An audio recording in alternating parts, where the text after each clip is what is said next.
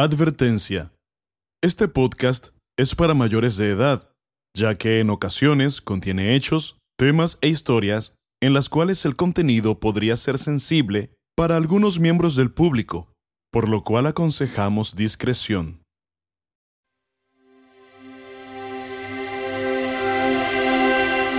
Iban en moto, iban dos tipos en una moto.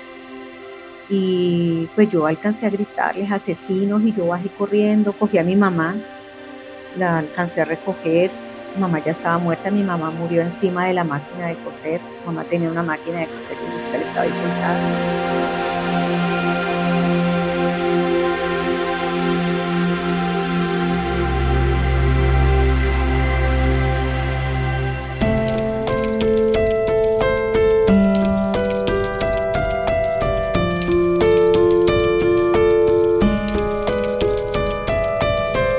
Triple S, esto es Lo que un día pasó.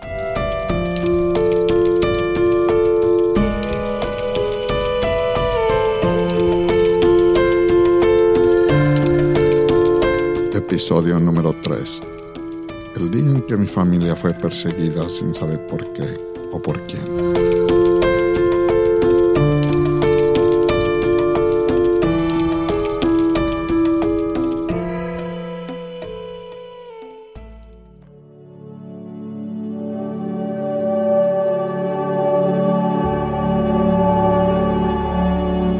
Un hogar, pues como muchos, estaba mi papá, mi mamá, yo ya estaba casada, mi mamá y mi papá pues vivían juntos, tuvimos un hogar muy bonito.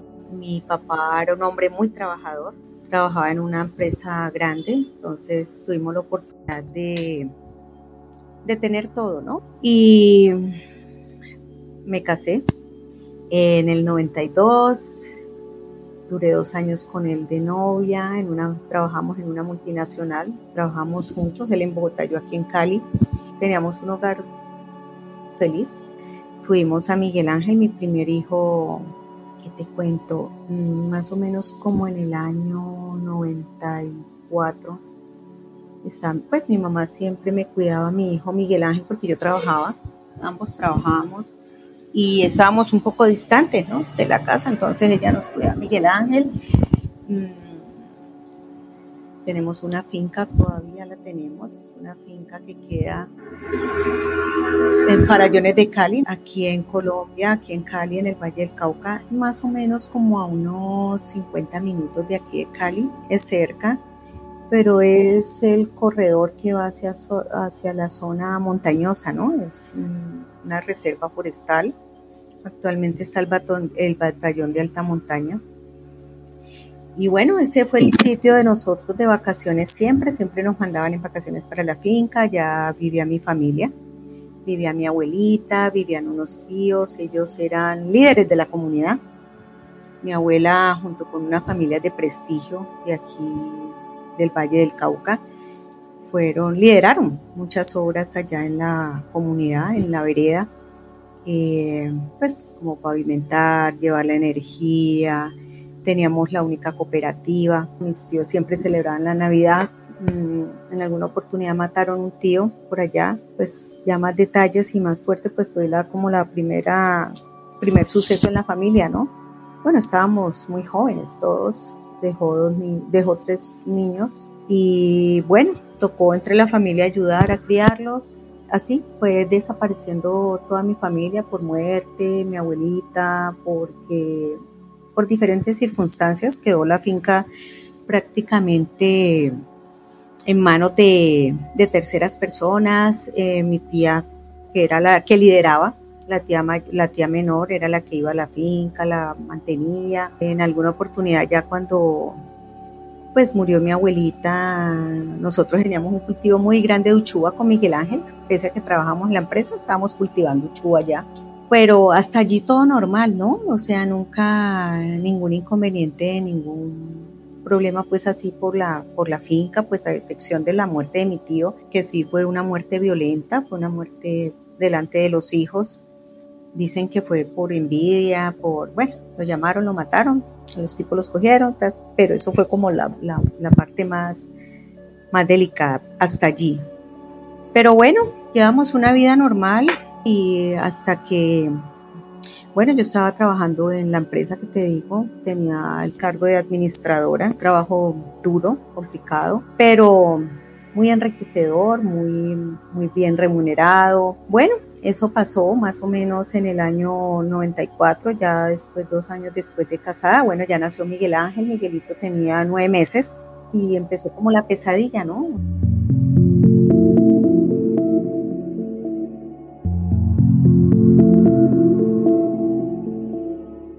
Empezaron a, perseguir a toda la familia, a todos los que iban a la finca eh, fue la época de la violencia, ¿no? La época de los secuestros, la época del narcotráfico. Eh, vivíamos una economía falsa, una economía falsa en donde tú adquirías todo a unos precios muy altos y tenías para comprar todo. Nosotros llevamos una vida alejada de todo, simplemente íbamos a la finca como, como cualquier persona que, que tiene una finca. Estábamos cultivando, iba mi hermano, mi hermano era el que cogió lo que teníamos nosotros de negocio primero, perdón, primero mataron a mi papá, a mi hermano en noviembre 25.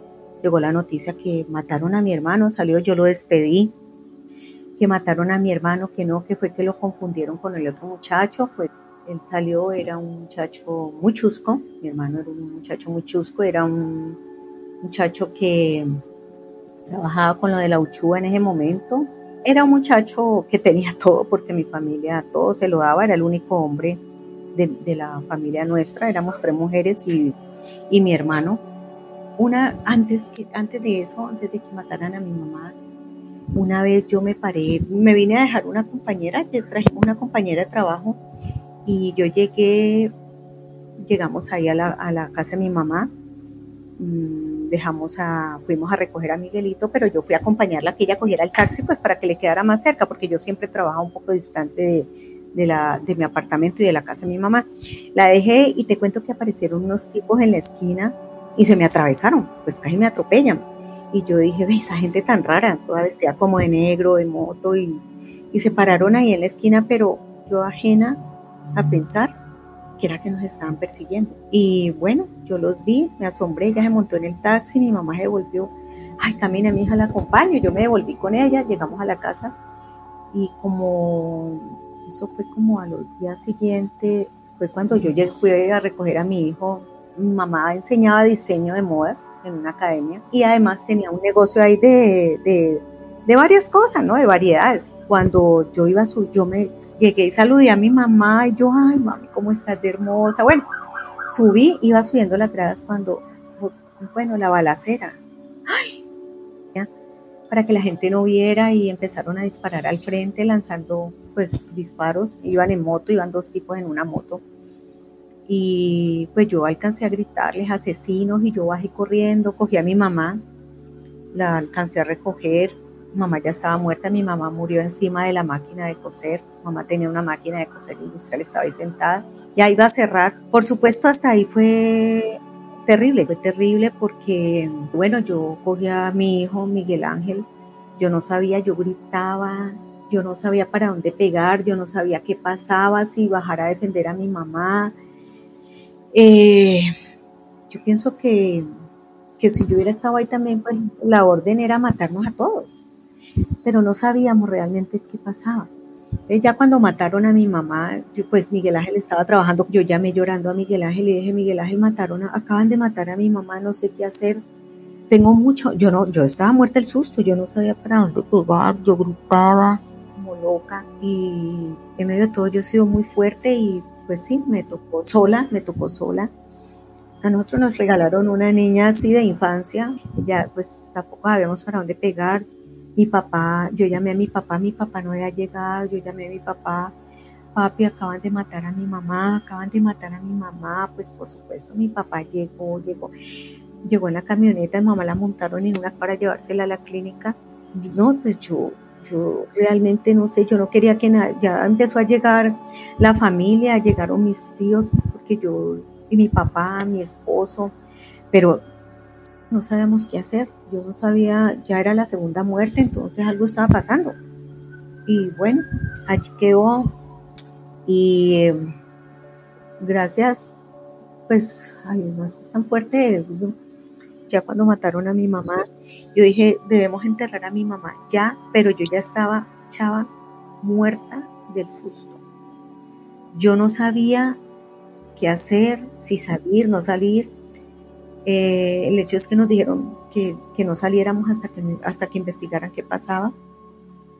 Efectivamente, eh, la corrupción y la maldad aquí es tan fuerte y el poder ha sido siempre más fuerte de los que tienen el mando. Mm, llegó como el segundo día al apartamento, nosotros no volvimos a salir, yo dejé abandonado todo en la casa de mi mamá a no salir, a esperar a ver qué pasaba, que investigaran. Yo no, te, yo no quería ni asomarme a la casa de mi mamá. Nosotros cerramos puertas y nos fuimos enterramos a mi mamá, yo no volví a esa casa, yo no quise volver a la casa de mi mamá. Todo lo que nosotros hablamos, todo lo que decían, entonces como siempre decíamos que era por culpa de mi cuñado, le echaban la culpa a él para desviar las cosas. Cuando mataron a mi mamá, nos mandaron a, esconder, mira, a esperar a ver qué pasaba. Fue como al segundo día llegó el esposo de mi prima.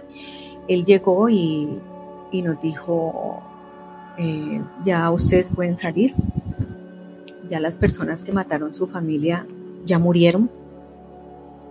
Nosotros, tú te imaginas mi papá, un hombre ya de edad, un hombre que había trabajado toda la vida, toda la vida, toda la vida en una empresa para sacarnos adelante. Papá, un hombre súper humilde, y llega el tipo, bueno, se sentó como un rey, ¿no? Porque ellos parecen reyes. Y nos dijo, bueno, ustedes pueden, pueden ya salir, ya las personas que lo que le hicieron daño a su familia, mm, ya murieron. Y quiero preguntarles en dónde está el mayordomo de la finca. Yo, ajena, ya, yo no tenía ni idea qué se había hecho el tipo, eh, qué se hizo el mayordomo, qué se hizo la empleada del servicio. Pero lo que yo, lo que yo digo es, es el poder de esa gente tan fuerte, ¿no? Tan, tan, el poder lo tienen ellos de cualquier manera. Y pueden dar la orden de acabar con la vida de cualquier persona. Mataron a mi familia, además de matar a mi familia, según lo que contaban, tejieron una, una cantidad de mentiras para, para justificarnos, ¿no? Y, y la orden no era solamente de matar, mataron seis personas, perdón, mataron dos amigos de mi primo que iban a la finca, mataron el señor que vivía en la finca, que lo, lo mataron, llegaron allí, lo mataron, después mataron a mi hermano, después mataron a mi mamá, eh, fueron por la hermana, esta, la niña que nosotros criamos, por ella fueron y ella no quiso salir, arrimaron unos tipos y preguntaron por Gloria y ella no quiso salir, que era menor de edad, la iban a matar, pero ese día ella se salvó. Y después de que mataron a mi mamá, eh, habían preguntado por mí, pero me habían confundido con una tal Yolanda. Ellos preguntaron por Yolanda y le pasaron fue a, la, Yolanda, que era la tesorera, la cajera de la empresa donde yo trabajaba. Y ella me llamó, me dice, Tina, eh, te está buscando alguien, pero está confundido. Ellos preguntaban por Yolanda. Pues ya como habían matado a mi mamá y a mi hermano, ella dijo, algo pasa.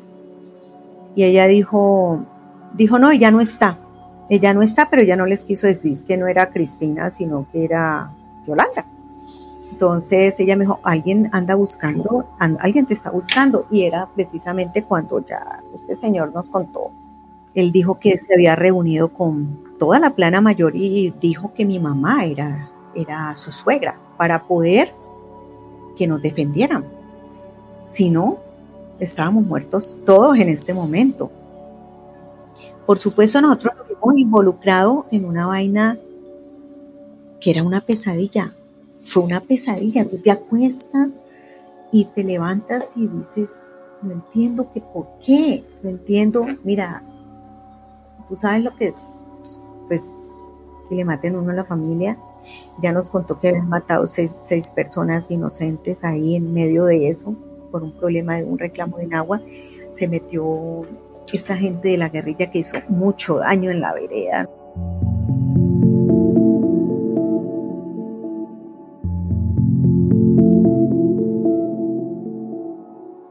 Me da pesar por mis hijos, me da pesar por mi familia, pero yo voy a la finca, yo ahora voy a la finca prácticamente la que he tratado de reconstruirla porque pues la finca, nosotros fuimos víctimas, posterior a todo eso mataron a, mi primo, tengo un primo que lo mataron también, eh, también porque lo tildaron de guerrillero. Mis tíos tenían unos invernaderos en la finca en donde estaban todavía la cantidad de cables y todo eso, entonces ellos cogieron y le enredaron todo el cableado del invernadero en la cabeza a mi primo y dijeron que eran los cables de las comunicaciones.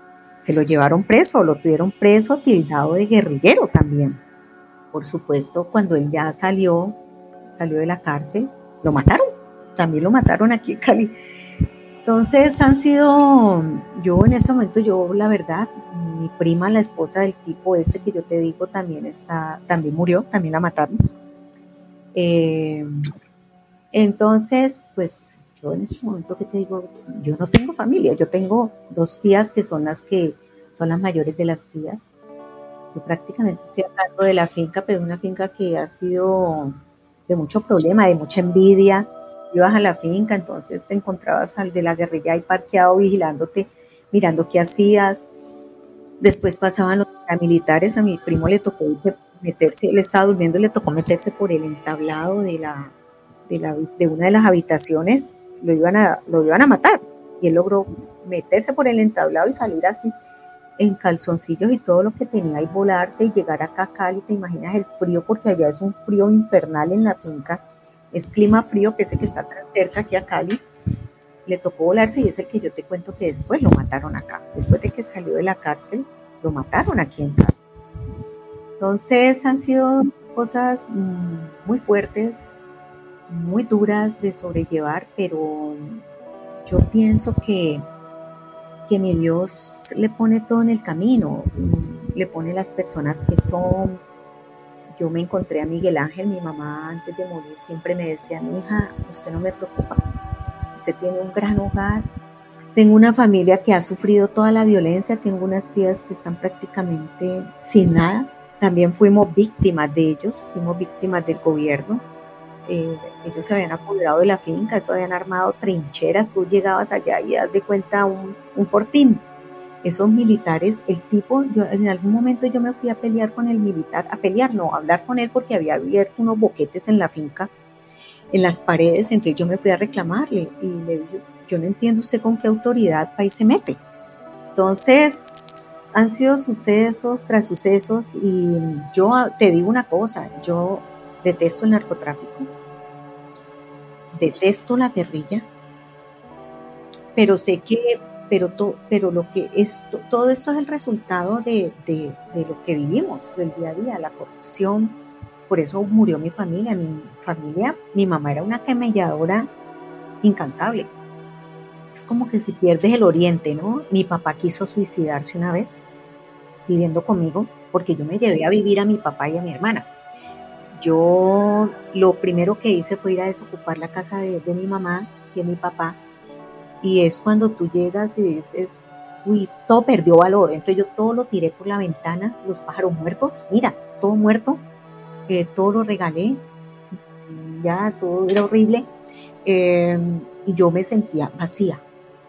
Pero yo lo primero que hice en ese momento fue eh, pues muy, mucha tristeza, ¿no? Eso, sientes un vacío que no te lo llena, además de que nos tocó una época de Navidad, sabes, una Navidad, entonces todo el mundo te quiere hacer sonreír, pero pues, no puedes ni sonreír, ni hablar.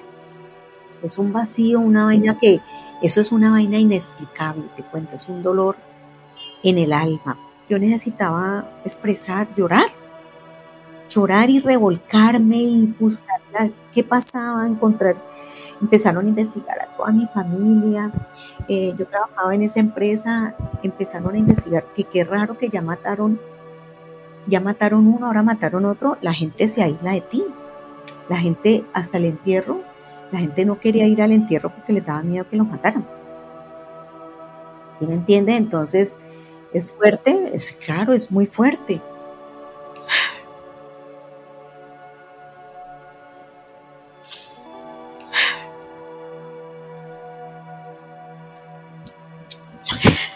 sí llegó toda la familia, llegó la familia, pero mira, ese día él, pues se fue, sí, llegó la mis tíos, yo les decía, ay, no se vayan, no se vayan, que yo tengo mucho miedo, nos van a matar a todos, nos van a matar a todos. Ellos les tocaba irse, ellos se fueron finalmente. Ese día entregaron, ese mismo día entregaron, pues que ya el último fue el de mi mamá. Mira, estábamos en el velorio y los sicarios habían ido. Al día, el día que sacamos a mi mamá, fueron a, los, ver a mi mamá a confirmar de que mi mamá hubiese muerto, porque decíamos que la habíamos llevado a la clínica y que era posible, que posiblemente estaba viva, es que yo la cogí en mi brazo y yo sabía que estaba muerta ya. Entonces, ese día, claro, era un, era una funeraria muy bonita, grande, como en una loma, en donde quedaba el colegio alemán, aquí en Cali. Y, y claro, en esa soledad, en esa funeraria solos, porque en esa época, bueno, nos quedamos ahí y al otro día ya cuando el entierro llegaron, los sicarios estuvieron ahí verificando de que mi mamá eh, había muerto. Y el sentimiento es de soledad, sí, de soledad en ese momento porque algunos compañeros sí, pues ese que yo fui, eh, pues tenía un cargo bien y todo, y tenía mucha gente que me quería ya en la empresa, pero igual yo sentí la ausencia de mucha gente. ¿Por qué? Porque es que la gente, bueno, la gente le da miedo porque es que yo, yo enterré a mi mamá el sábado. La gente podía ir, pero la gente le daba miedo. Entonces siente, está esa sensación, ¿no? De soledad eh, y de como de que, bueno, entonces, por supuesto, empezaron también a, preguntar, ¿no? A preguntarle, bueno, bueno, ¿y esto qué? Ana Cristina le mataron la familia, eso es muy raro, quién sabe ellos en qué andan, entonces empieza como la gente a murmurar de que qué pasó, de que estos en qué están metidos. Y pues, pues tener la sorpresa que la efectivamente sí. Entonces ya bueno ya ya mi papá mi papá una vez tomado trató se iba a tirar por la ventana pues que mi papá quedó. Imagínate mi hermano era su único hijo hombre mis hermanas vivían en Estados Unidos estaba yo acá a mí me tocó enfrentar todo esto prácticamente sola y pues hermana mis hermanas no pone, no podían venir no podían venir porque primero no tenían papeles, todavía no tenían los papeles, entonces no podían venir. Y, además no se sabía qué pasaba. Y entonces las entraron a investigar a ver si era porque estaban metidas. Entonces, no, no es por ese lado, es por otro lado, hay que mirar qué es lo que pasa. Y sí, mi papá empezó a tomar mucho, te cuento, papá tomó mucho. Yo lo primero que hice fue apoyar al gordo, apoyar a mi papá, tratar de conseguirle una novia para que él no se sintiera tan solo vivió conmigo mucho tiempo y todo el tiempo. Era mi niño consentido, te digo la verdad. Era mi niño consentido, pues porque es fuerte, ¿no? Se queda uno prácticamente con él. Y yo que sentía, yo mucho miedo, seguí sintiendo mucho miedo, mucho temor, sentía las motos todo el tiempo porque estaba el, el rum rum. en alguna oportunidad yo salí, mira, yo salí, me dejó un amigo cerca después de muerta mi mamá, porque yo lo primero que hice fue encerrarme en el trabajo. Yo volví, mi mamá murió y yo aparecí como el día lunes o el día martes siguiente. Yo no me tomé los días ni nada, yo derecho me fui a trabajar. ¿Y por qué no se tomó los días que Cristina? No, yo quería seguir mi vida, pero parecía un ente. Siempre pensando que había tenido una pesadilla con eso, te cuento. Tengo que seguir luchando hay veces me canso, ¿no? Hay veces me canso. Hemos, es que hemos sufrido de muchas cosas. Esto es un poquito de lo que te alcanzo a contar. Em, son muchas, muchas cosas en detalle, son muchísimas. Pero, pero yo pienso que, que mi Dios nos ha puesto aquí por algo, que nos ha fortalecido. Pero yo decía hoy, pero mira, me parece triste, por ejemplo, que hemos hecho una labor muy grande, me siento como hay veces desilusionada de muchas personas, ver, me siento impotente y hay veces quisiera yo poder denunciar abiertamente, denunciar, mm, hay veces lo he hecho, yo fui muy frentera, hice muchas cosas por los medios, pero eso también afecta, eso también afecta el decir la verdad decirle la verdad a las personas, el decir, eh, pero que se quería, quisiera poder tener, es, eh, o sea, sentir poder para poder llegar a, que se haga justicia, ¿no? Siempre. Pero yo pienso que es como la ley de la compensación, ¿no? Dios te quita, pero también te da muchas cosas.